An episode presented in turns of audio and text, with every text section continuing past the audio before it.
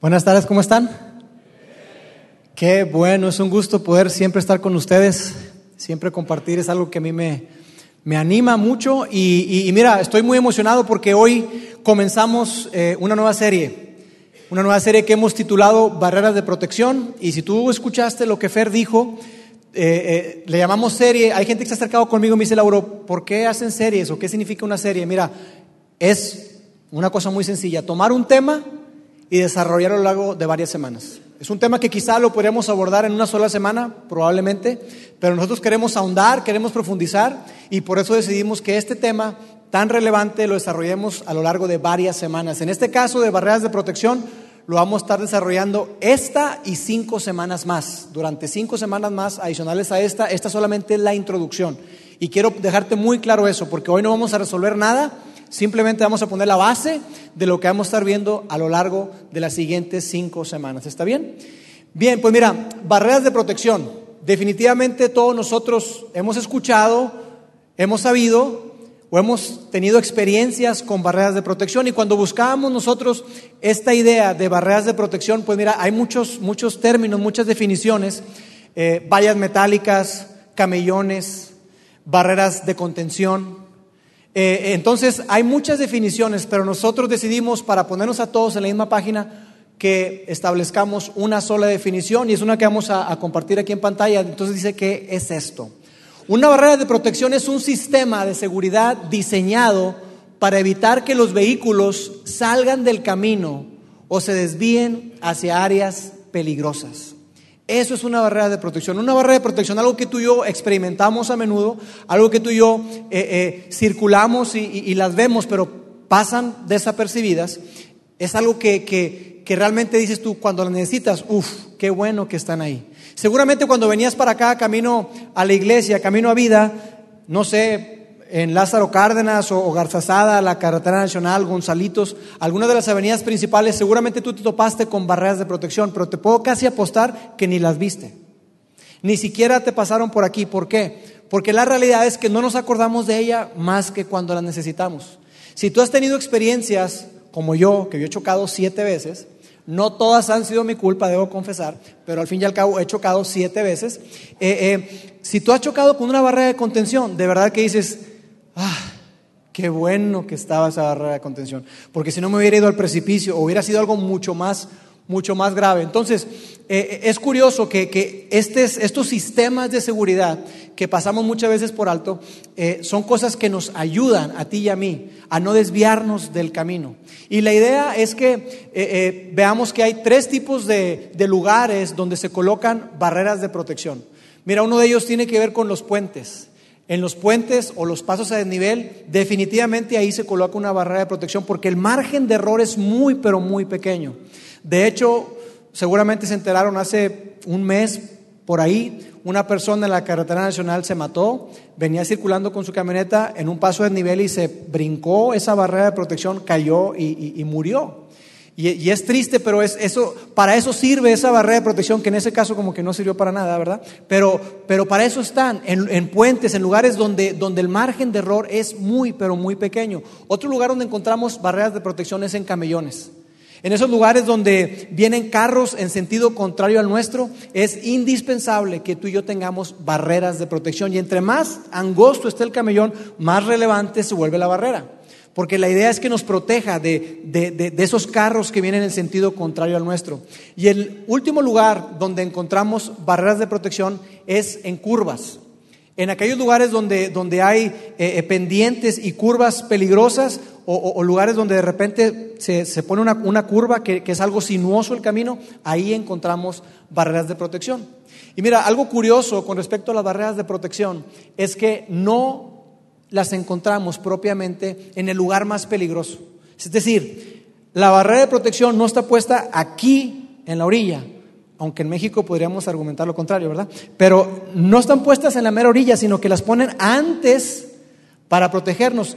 Y la idea de la barrera de protección no es decirte, hey, por aquí no puedes circular, sino evitar que tú y yo caminemos, avancemos más allá de la barrera, porque entonces sí, tú y yo nos vamos a ir a un lugar muy peligroso. Por eso es que las barreras de protección siempre se ponen antes, antes del lugar de peligro, no propiamente en el lugar, sino antes del peligro.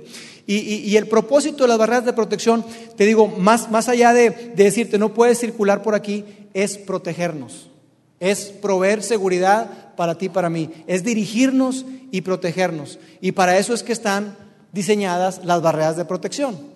Ahora, la idea de toda esta serie es que juntos podamos ver cómo podemos aplicar este concepto. Este concepto que es súper bueno, este concepto que es algo, algo muy relevante, cómo lo podemos aplicar a nuestras vidas. Porque mira, la teoría que está detrás de las barreras de protección es que el daño que causa chocar con la barrera de protección siempre será menor que si tú rebasas ese límite. Es decir, si yo voy circulando por un lugar donde hay un barranco, y yo choco con la barrera de protección, el daño que le cause a mi carro, el daño que incluso pueda provocarme a mí, será menor que si yo rebaso esa barrera, que si yo me desvío y tumbo la barrera y me voy al barranco, siempre será mucho menor. Entonces la idea de esta serie es decir, ¿qué podemos hacer tú y yo? ¿Cómo podemos incorporar este concepto que es tan pero tan valioso y tiene mucha relevancia para nuestra vida? ¿Cómo podemos incorporarlo en el ámbito personal? Y a lo largo de las siguientes semanas estaremos hablando de, varias áreas donde tú y yo tenemos definitivamente que poner barreras de protección, cosas que nos ayuden, cosas que, que, tú y yo plantemos ahí de tal forma que si las rebasamos nos incomoden.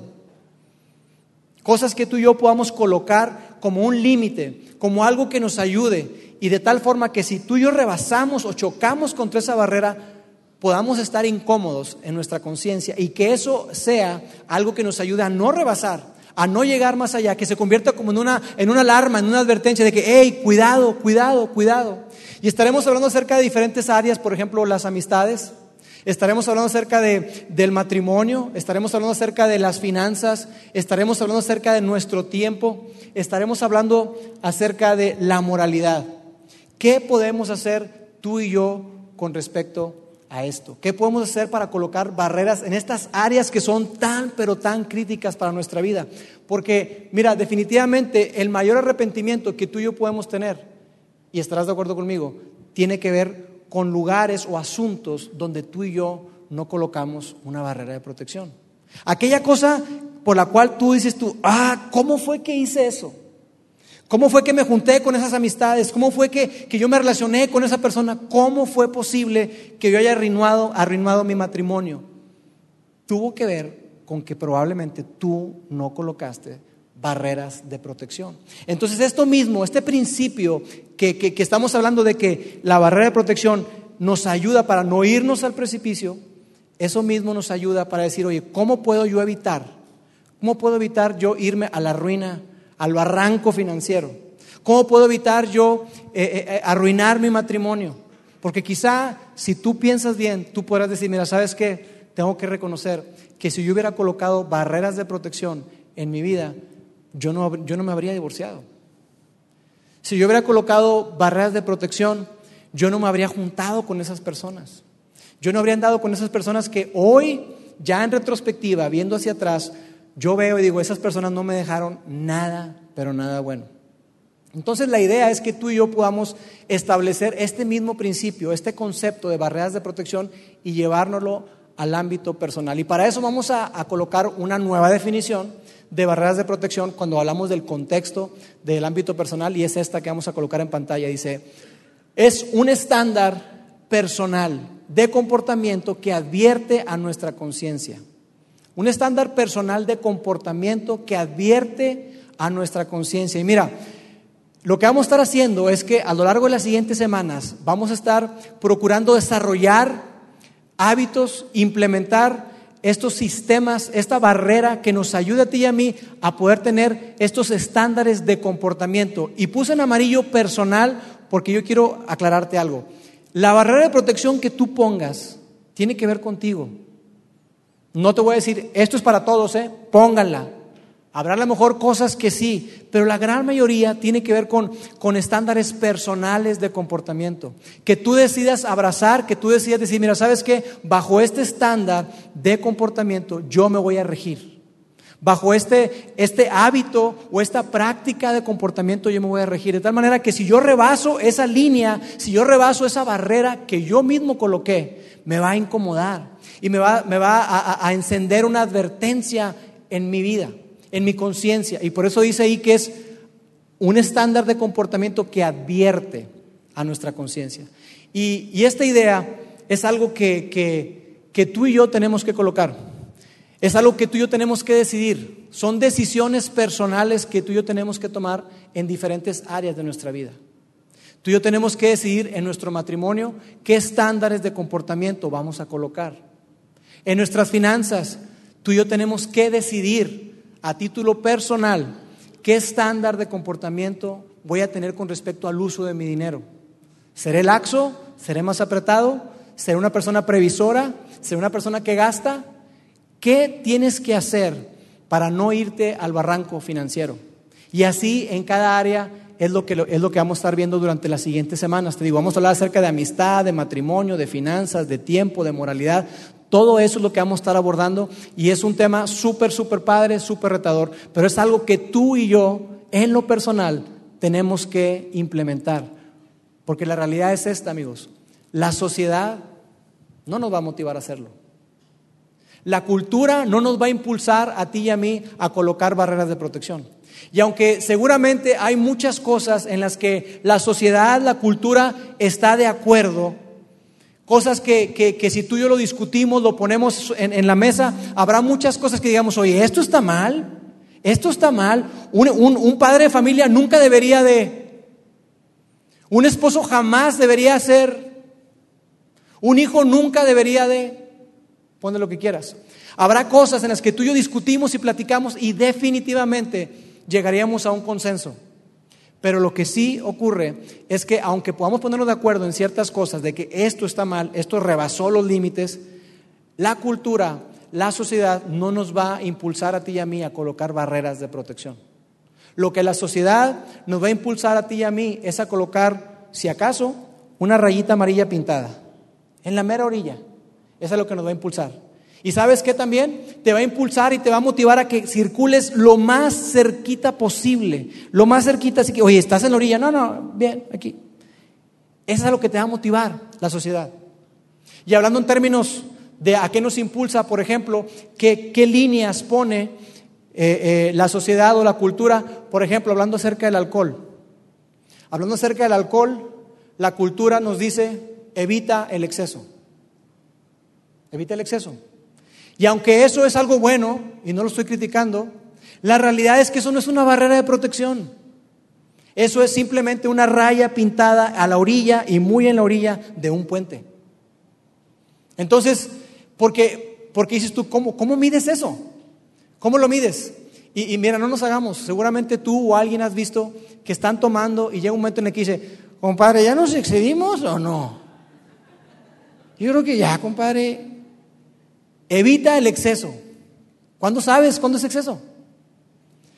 Los americanos dicen, toma con responsabilidad. ¿Cuándo sabes o cuánto es tomar responsablemente? Y yo sé que estos temas pueden ser incómodos para ti y para mí. Pero con respecto al alcohol, eh, la sociedad no nos invita a que coloquemos una barrera lejos del peligro, sino te pone una raya pintada y te invita a vivir al límite. Con respecto a la sexualidad, hoy que, que, los jóvenes están tan presionados con todo esto de, de tener relaciones sexuales antes del matrimonio, etcétera, etcétera, la sociedad le dice a los jóvenes, espera cuando estés listo, espera a la persona indicada. Y entonces yo me imagino ahí a, no quiero ni imaginarme cómo es esa conversación, pero imagino ahí al chavo y la chava, ¿no? Y que, ¿qué onda, mi amor? Este, ¿Estás lista?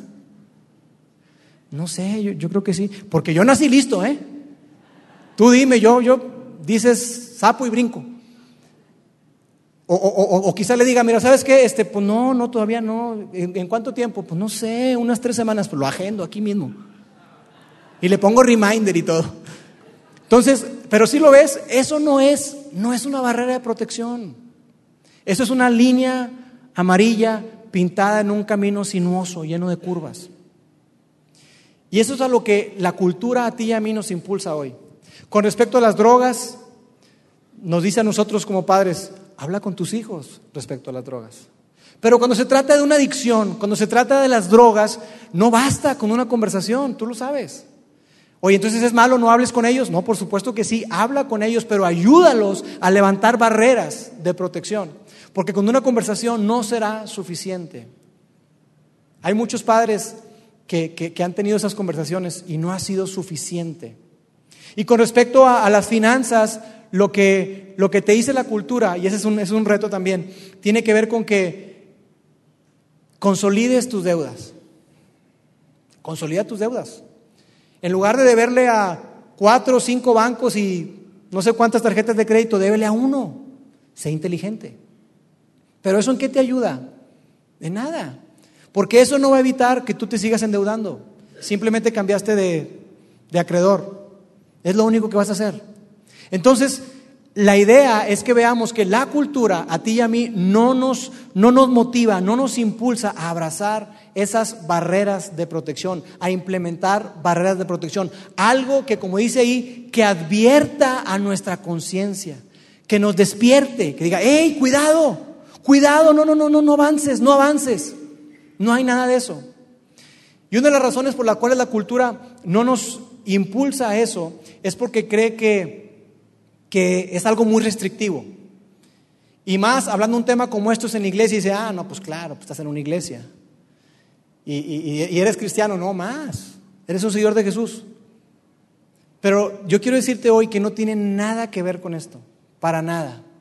Se trata de que tú y yo podamos, a través de implementar barreras de protección, que tú y yo tengamos libertad que podamos experimentar verdadera libertad, porque eso es lo que nuestro Padre Celestial quiere para ti y para mí. Y mira algo que, me parece muy padre, y por eso has escuchado a, Roberto o a mí decir, hey, lean su Biblia, lean su Biblia.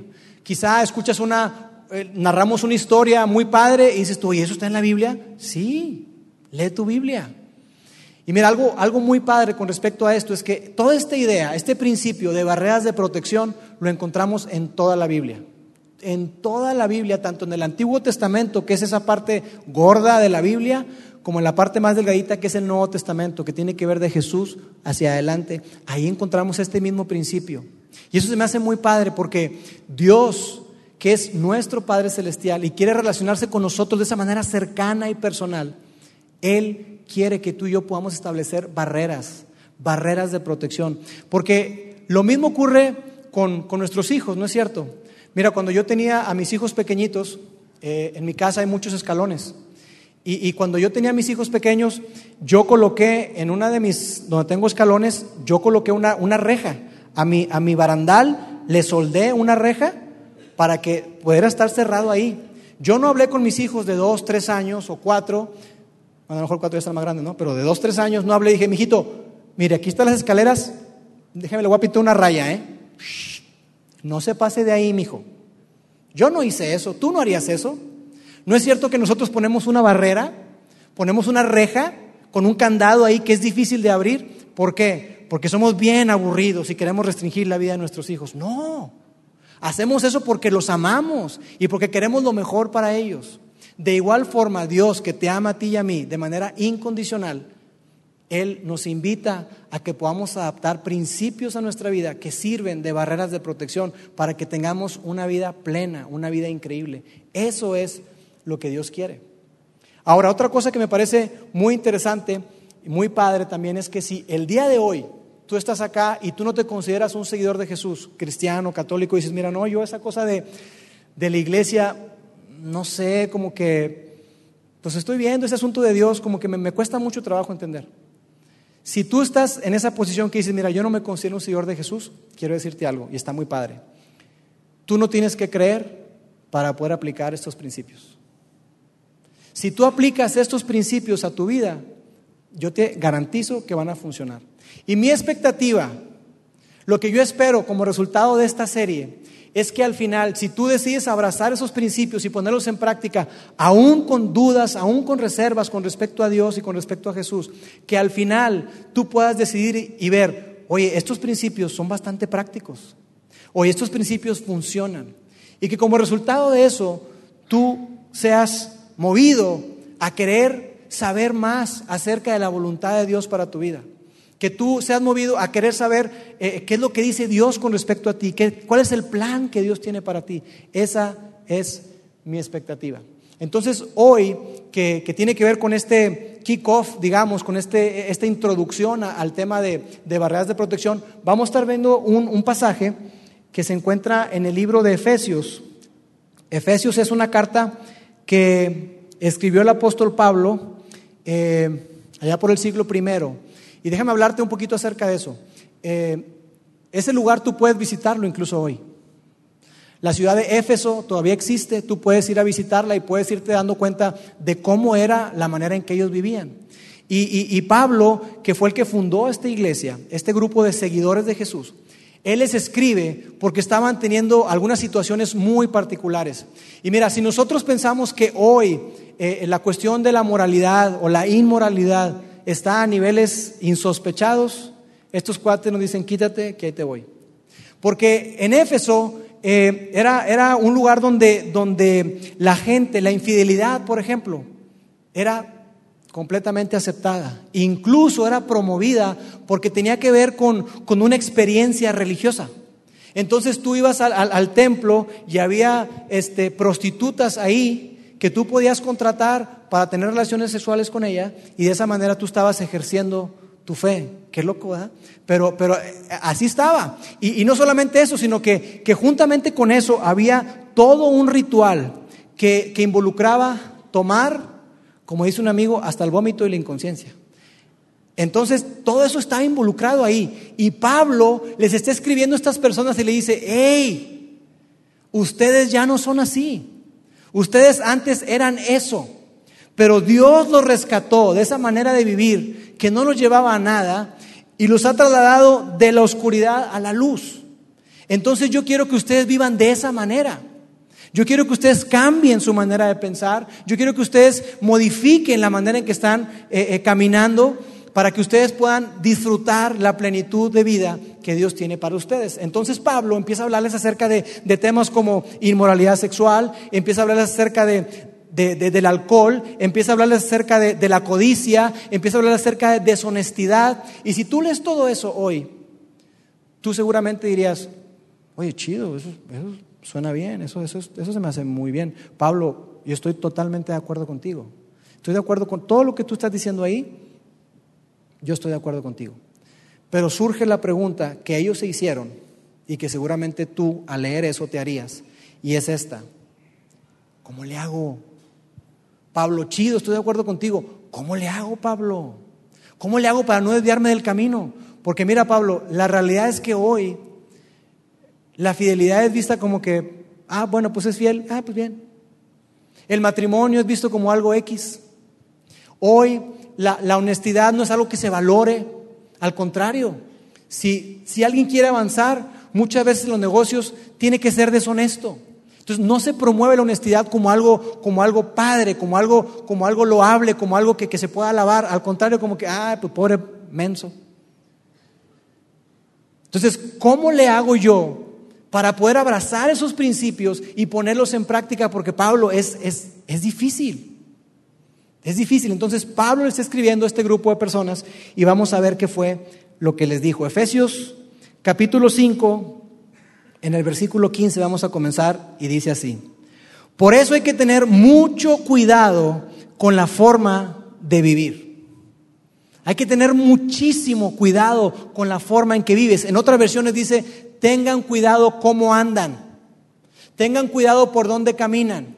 Y para que me entiendas, te pongo un ejemplo. Yo tengo en mi casa dos perros, uno chiquitito así, Yorkie, y tengo un Weimaraner bastante grande. Que ese animal, no quiero decirte lo que hace, porque es impresionante.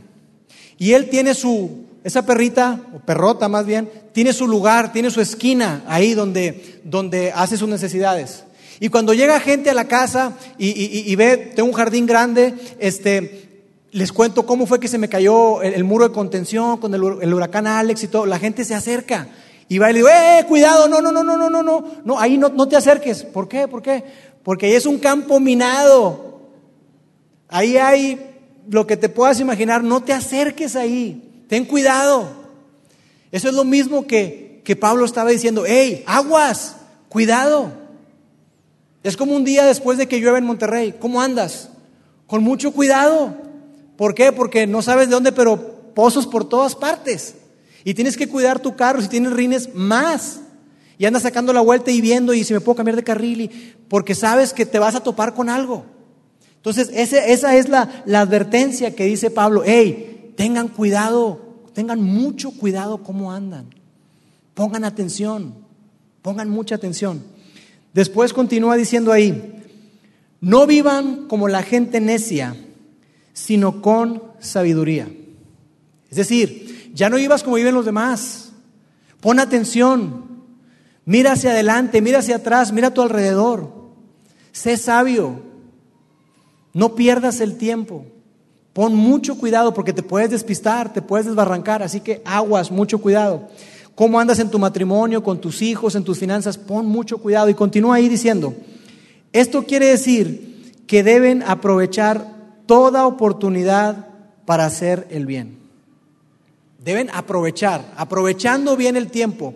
Otra, otra eh, eh, versión dice redimiendo, redimiendo bien el tiempo. Porque mira, aquí habla acerca de, de aprovechar toda oportunidad. Tú sabes que hay un tiempo para hacer las cosas. Hay un tiempo y esa oportunidad se va. Se va, es algo que pasa por enfrente de ti y si no lo tomaste, se fue. Entonces es importante que tú y yo veamos eso, que aprovechemos cada momento que tenemos. Y la palabra que nos gusta usar hoy en día es una que está incluso muy de moda y es la palabra intención. Que seamos intencionales, que tengamos cuidado de con quién pasamos el tiempo, de qué hacemos el tiempo y cómo manejamos nuestro tiempo. Porque el tiempo, amigos, es vida, el tiempo es oportunidad. Y tú y yo tenemos un momento en nuestra vida para aprovecharlo y para hacer el bien. Y Pablo está diciendo, hey, ten cuidado, ten cuidado, aprovecha, aprovecha bien el tiempo. Después dice ahí, aprovecha toda oportunidad para hacer el bien porque estamos en una época llena de maldad. Y yo creo que no tengo que explicarte demasiado para convencerte de que hoy en día estamos en una época difícil, en una época llena de maldad. Tú ves lo que ocurre Simplemente abre los noticieros, abre el diario, el norte, lo que sea, y tú te das cuenta y dices tú, wow, casos increíbles. Gente que, que secuestrada, niñas violadas, cosas muy, pero muy gruesas. Y tú sabes que las cosas están cambiando, que las cosas están poniendo difíciles. Hablando de las finanzas, no tengo que decirte mucho con respecto a eso. El dólar a 20. Ya no podemos ir ni a McAllen. Está difícil la cosa. Está difícil. En el matrimonio, ¿qué te puedo decir también de eso?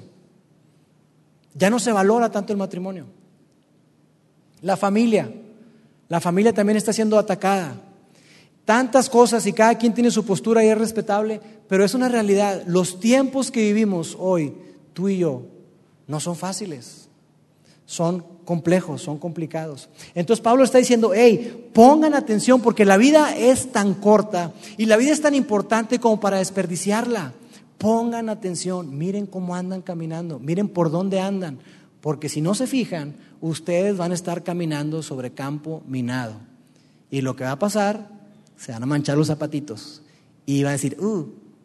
Y así es muchas veces en nuestra vida. Por eso es la invitación, hey, y Pablo, que cuando hace todo esto, él presenta el principio de barreras de protección y más adelante nos da, nos da un ejemplo. Continúa ahí y dice, dice Pablo, dice, no actúen sin pensar. No actúes sin pensar. E, en otra versión dice, no seas tonto, no actúes como tonto, sino más bien procura entender lo que el Señor quiere que hagan. Y mira, esta palabra entender. No es algo como que tú vas a descubrir. No es algo como que tú estás buscando, indagando, es que, es que no entiendo, es que no, pues yo no sé, es que yo quisiera, pero no entiendo.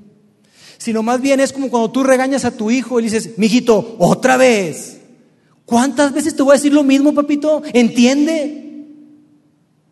Ese es el sentido de lo que está diciendo ahí.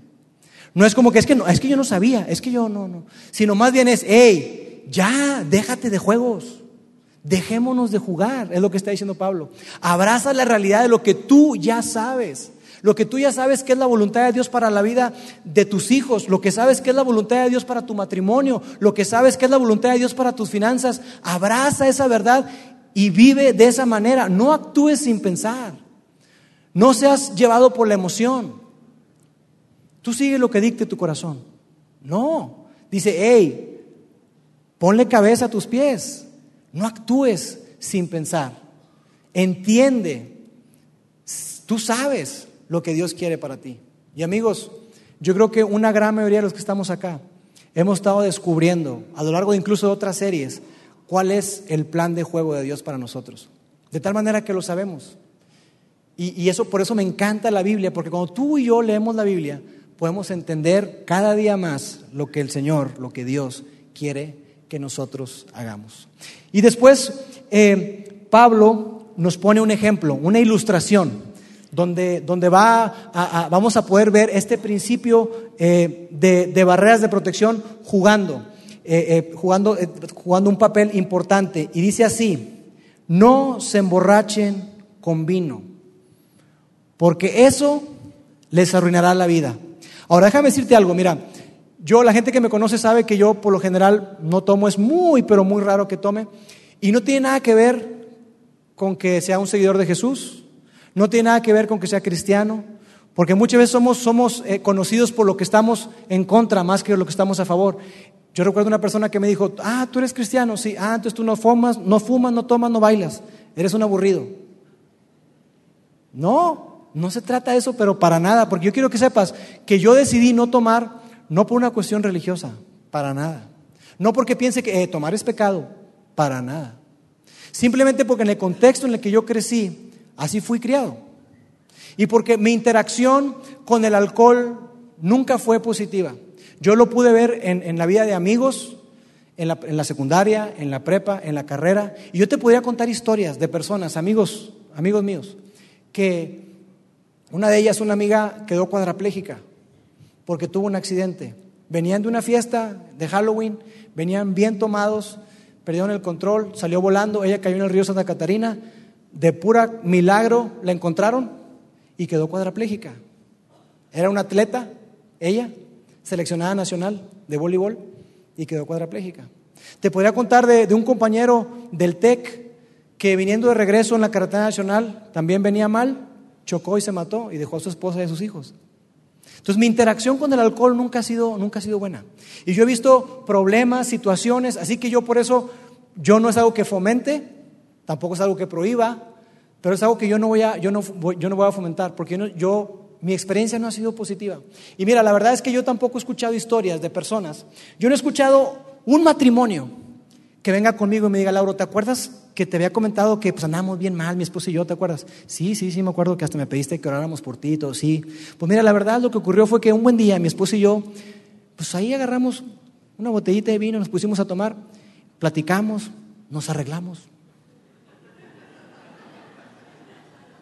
No conozco esa historia. A lo mejor tú sí, pero yo no la conozco. No conozco una familia, un padre de familia que diga, mira, la verdad es que mi hijo se fue de la casa y tuvimos muchos problemas y todo, pero un buen día nos encontramos y dije, mi hijo, venga para acá, vamos a echarnos unas cervezas.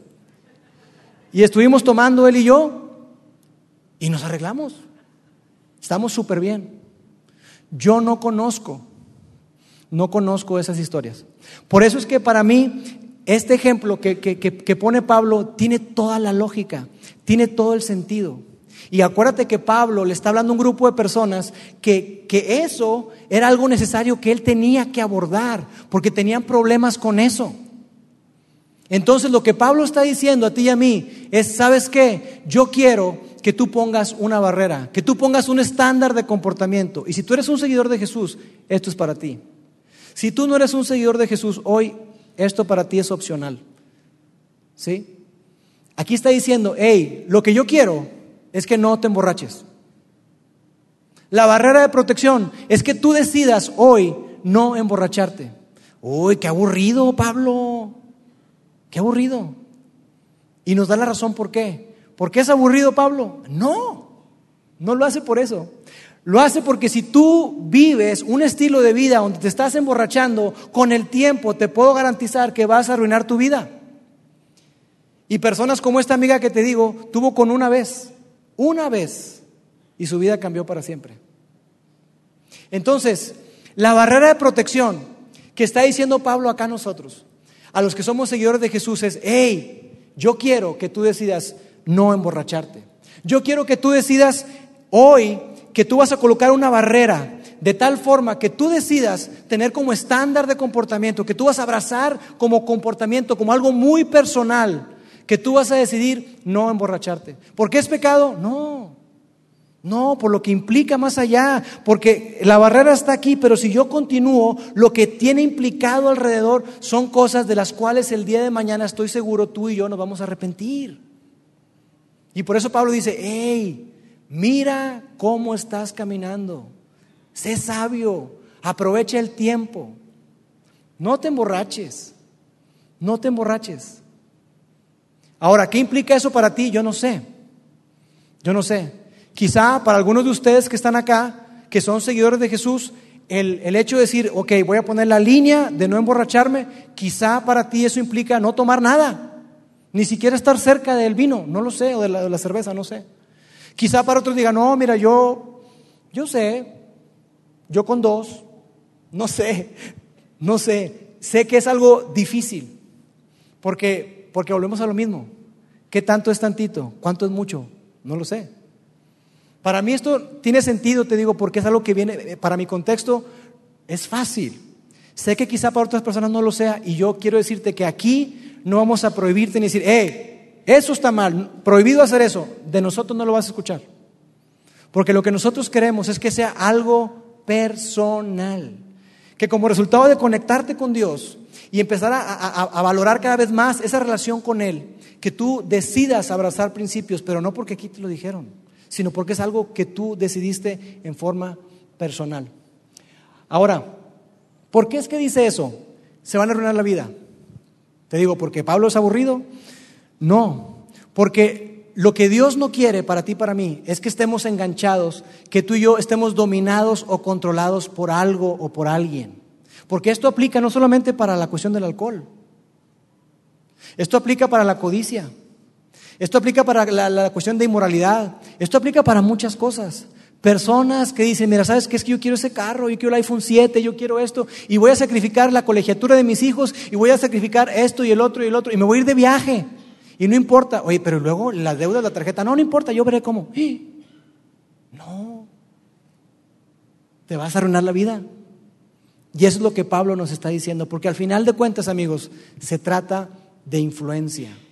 ¿A quién vamos a dejar nosotros que tenga influencia sobre nuestra vida? Por eso es que continúa el texto ahí y dice lo siguiente, en cambio, no te emborraches porque arruinas tu vida, en cambio, sé lleno del Espíritu Santo. ¿Qué significa esto, Lauro? Está como que muy loco.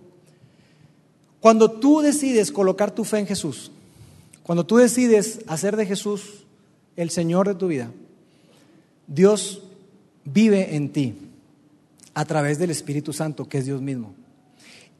Y Dios utiliza como tipo codazos. Dios no nos grita, Dios nos habla. Y no audiblemente, porque creo que al que le habla audiblemente brinca del asiento. Sería, difícil, sería raro, ¿no? Pero Dios nos habla una voz suavecita que habla nuestra conciencia. Es como el megáfono de Dios que habla nuestra conciencia para decirte, hey, oye, ya vas muy en la orilla. Aguas, cuidado. Tú sabes lo que hay del otro lado. Aguas, cuidado. Te estás acercando mucho. Esa es la manera en que, en que, Dios, en que Dios nos habla. Porque las barreras de protección, la realidad es que fueron puestas para que tú y yo podamos amoldar nuestra vida a esa voluntad que Dios quiere y que Dios tiene para ti y para mí. Porque mira, yo sé algo con respecto a ti y a mí. Nadie de nosotros planea arruinar su vida. Nadie. Nadie de los que estamos aquí quiere arruinar su vida, nadie planea para eso. Es decir, nadie se levanta un día y dice, mira, ¿sabes qué? Hoy yo voy a arruinar mi matrimonio. Cuando están ahí y se están dando los votos en el altar o en la iglesia, donde sea, nadie está pensando mientras dice los votos, no, hombre, ya quiero que se acabe la ceremonia porque yo voy a arruinar mi matrimonio. No, han escuchado de gente que le va mal, hmm, espérate que escuchen mi historia. No, no, no, no, no. Y para que se complique más la cosa, voy a tener un montón de hijos. Nadie hace eso. Nadie se levanta una mañana para arruinar, nadie planea para arruinar su, su, su físico, su cuerpo. Nadie se levanta una mañana y dice, ¿cómo le puedo echar más colesterol a mi cuerpo hoy? Más azúcar, ¿qué haré? Una dona, no, se me hace que tres. Nadie planea eso, pero sin embargo, ¿sabes qué es lo que pasa? Que no planeamos para no hacerlo. No planeamos para no fracasar. No estamos planeando para no fracasar. Es decir, no planeamos para tener buenos hábitos de alimentación que nos ayuden a ti y a mí a no echar a perder nuestro cuerpo. Nadie planea meterse en una superdeuda, nadie lo planea. Y sin embargo, muchos acaban endeudados. ¿Por qué? Porque no planearon para no hacerlo. Entonces, la idea de las barreras de protección es esta, y vamos a colocarla en pantalla. Las barreras de protección son la manera en que tú planeas para no arruinar tu vida. Colocar barreras de protección, establecer barreras muy bien colocadas ahí, muy bien puestas, es lo que va a hacer que tú no arruines tu vida. Es la manera en que tú y yo vamos a evitar arruinar nuestra vida. Y mira, yo quisiera que el día de hoy tú y yo no caigamos en la tentación de incluso engañarnos a nosotros mismos y decir, mira, pues yo soy una persona de fe. Yo soy una persona de fe y yo tengo, yo tengo fe en que Dios me va a cuidar. Yo tengo fe en que de alguna manera, no sé cómo, Dios me va a sacar adelante. No, no caigas en esa tentación. ¿Sabes por qué? Porque te estás engañando. Te estás engañando porque si tú eres una persona de fe y tú confías en que Dios te va a ayudar, ¿sabes cómo lo hace? Barreras de protección. Dios ya ha establecido principios en su palabra para que tú y yo podamos abrazarlos y que de esa manera veamos el cuidado de Dios en tu vida y en la mía. Y Dios te dice, hey, ten cuidado, ten mucho cuidado cómo andas. No andes como personas necias, sino como una persona sabia, una persona que entiende. Aprovecha bien el tiempo porque los días son malos. No te emborraches, sino más bien déjate guiar por el Espíritu Santo en cada decisión que tú tomas. Eso es lo que Dios quiere para ti y para mí. No nos engañemos diciendo que, que, Dios nos va a cuidar, no nos engañemos diciendo voy a tener mucho cuidado. Mira, esta vez voy a tener muchísimo cuidado. La manera en que tienes cuidado es colocando barreras de protección. No hay otra forma. Entonces la invitación para ti y para mí hoy, ya que estamos terminando, en esta introducción de esta serie, es que yo estoy seguro que mientras yo estaba hablando, hubo cosas que vinieron a tu mente. Cosas con las que tú sabes, porque tú sabes que necesitas colocar una barrera de protección. Yo no sé si en la oficina, en, tu centro de trabajo, hay algún, alguna persona del sexo opuesto que te atrae mucho y tú eres casado o casada.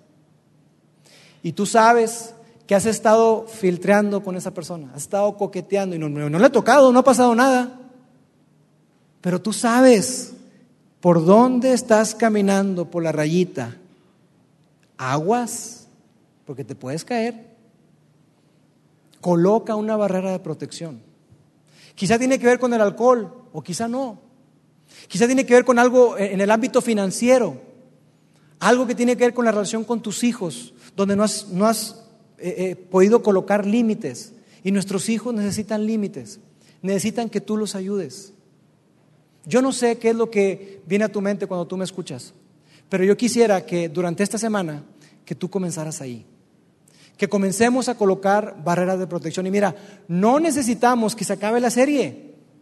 No necesitamos, déjame escucho de amistad, de finanzas, de matrimonio, de inmoralidad, déjame escucho, y entonces para decir, decidir, tú ya sabes, tú ya sabes en qué área necesitas trabajar. Entonces el reto para ti, para mí, la invitación de Dios para ti, para mí hoy es, hey, Ten cuidado.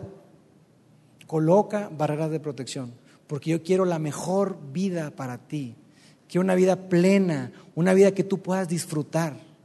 Y eso comienza cuando tú decides confiar en mí y colocas barreras de protección. Así tú y yo podemos experimentar la vida que Dios tiene para nosotros. Permíteme orar. Dios, gracias Padre porque tú eres un Dios increíble que, que nos ama y que el conocerte ha hecho toda la diferencia en nuestra vida. Ayúdanos a vivir siempre creyendo que, que nuestra vida te pertenece y que tú tienes planes increíbles con nosotros, que podamos confiar en ti, que podamos decidir colocar barreras en esas áreas de nuestra vida donde es necesario hacerlo, Señor, para que no nos desviemos del camino y para que no suframos consecuencias más graves. Padre, danos mucha sabiduría y danos el valor para llevar a cabo todas estas barreras de protección. En el nombre de Jesús. Amén.